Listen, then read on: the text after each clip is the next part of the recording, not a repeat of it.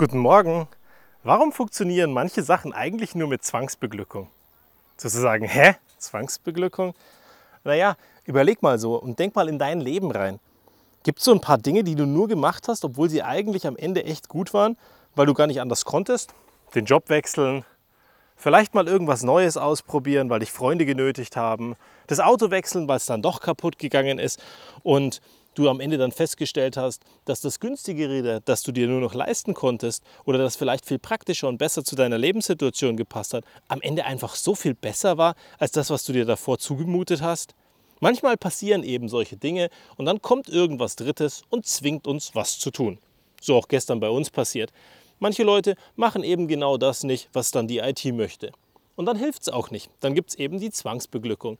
Der wunderschöne Weg, dass du mit Schmerz Dinge verlierst, die am Ende dir so wichtig sind, dass du dann doch deinen Pflichten nachkommst. Also haben wir gestern einfach mal ein paar tausend Leute abgeschalten. Dann funktioniert das Smartphone eben nicht mehr. Und wenn es dann nicht mehr funktioniert, auf eine Art und Weise, dass du motiviert bist, es wieder zu tun, dann fangen die Leute auf einmal an, dann doch die Dinge zu tun, die wichtig und nötig sind. So machen wir das seit Jahren. Seit Jahren, wenn Updates rauskommen, zwingen wir einige Leute immer wieder dass sie einfach das Update machen. Weil sie es eben nicht tun. Weil sie sagen, hey, solange da nichts passiert, wird schon nicht so schlimm sein. Und manchmal ist das Leben wohl anscheinend so, dass es uns zwingen muss, dass wir diese Veränderungen zulassen, machen und am Ende dann feststellen, hey, eigentlich hat es gar nicht wehgetan, eigentlich war es gar nicht schlimm und am Ende ist es dann doch viel besser.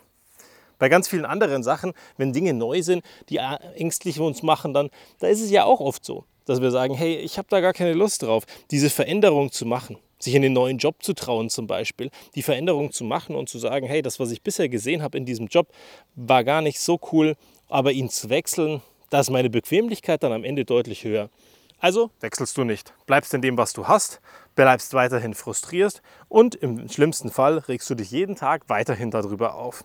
Und da muss ich dann sagen, hey, stopp, das kann doch nicht sein. Du kannst dich doch nicht jeden Tag über Dinge aufregen, wo du am Ende nicht bereit bist, Veränderungen zu machen. Das ist doch scheiße. Das Ergebnis ist doch, dass du am Ende in etwas drinnen bleibst, um dich aufzuregen, um deinen Akku zu verbrauchen über Dinge, die du so oder so nicht ändern willst. Dann lass doch das Jammern weg. Eine Diskussion, die wir ganz, ganz viel mit unseren Kindern führen. Da wird dann gejammert über die Hausaufgaben, die zu machen sind. Und am Ende muss man sie trotzdem machen. Das Ergebnis habe ich schon ein paar Mal als Podcast-Folgen verarbeiten müssen. Wenn der Akku dann schon leer ist, weil du 60 Prozent deines Akkus verballert hast, weil du dich so darüber aufgeregt hast, dass du diese Scheiße machen musst, dann wird es halt wahnsinnig schwer, noch 80 Prozent deines Akkus dafür zu nutzen, dass du die Dinge erledigen kannst. Dann brauchst du zwischendrin Pause. Oder gehst du über deine Grenzen hinaus, bist am Ende fix und fertig und das Ergebnis ist, dass du frustriert bist, obwohl du was erledigt hast, was du eigentlich nicht machen wolltest.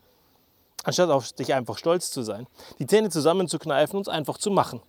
Sich mal an Veränderungen ranzutrauen. Dinge zu machen, die wirklich nötig sind. Ich würde mir wünschen, dass wir alle ein bisschen mehr dazu bereit sind.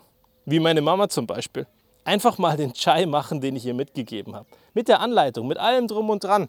Weil wenn sie ihn dann macht, dann würde sie wieder feststellen, dass sie ihn wahnsinnig gerne trinkt, obwohl ich ihn das letzte Mal gemacht habe. Aber manchmal sind ja die Sachen auch so, dass sie einem viel besser schmecken, weil ein Dritter, der einem wahnsinnig wichtig ist, genau diese Dinge macht. Ja, kann ich auch verstehen. Dann ist es eben so, dass der Chai darauf wartet, dass ich mal wieder zu Besuch komme und am Ende diesen Chai dann mache auch in Ordnung. Unterm Strich würde ich mir aber weiterhin einfach wünschen, dass man sich ein bisschen mehr traut, Veränderungen zuzulassen.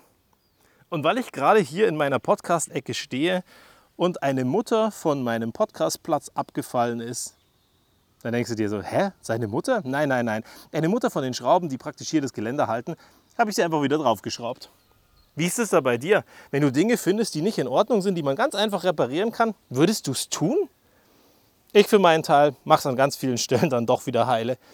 Aber inzwischen denke ich darüber nach, ob das vielleicht wirklich eine gute Idee ist. Einmal vor vielen Jahren habe ich in meinem Tatendrang und in meinem Ich möchte nett sein zu anderen das Gemeingut Hecke geschnitten. Leider bei unseren Nachbarn. Und unser Nachbar ist damals volle Kanne ausgerastet. Was mir einfällt, seinen Busch zu schneiden. Allein die Formulierung hat mich maximal verstört. Parallel war ich am Pizza essen und eigentlich wollte ich nur meine Pizza genießen. Und dann gab es diese Ansage, Okay, am Ende habe ich dann die Hecke nicht mehr geschnitten. Ich habe ihm erklärt, hey, war wirklich nur gut gemeint. Und ich habe mal in die Pläne reingeguckt und festgestellt, dass die Hecke allgemein gut ist. Aber scheinbar haben wir keinen Hausmeister, keiner kümmert sich darum und deswegen habe ich es getan. Aber absolut korrekt. Ich hätte vorher fragen sollen, ob es in Ordnung ist. Manchmal vergesse ich das. Inzwischen bin ich deutlich besser geworden, aber ist ja wie gesagt auch einige Jahre her. Also, was sind da für Sachen draußen, die du dich nicht traust? Was für Änderungen sind nötig, dass du am Ende dann doch ein bisschen ein schöneres Leben hast oder einfach dich mal was traust und was zulässt.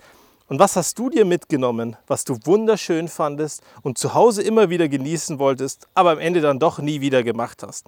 Hol's mal aus dem Schrank raus. Mach's mal. Diesen einen Tee, diese eine Zubereitung, dieses eine Gericht oder was auch immer es ist. Und genieß es und freu dich dran, dass du es mit nach Hause genommen hast. Und vor allem, dass du es endlich benutzt oder aufgebraucht hast. Bis zum nächsten Mal.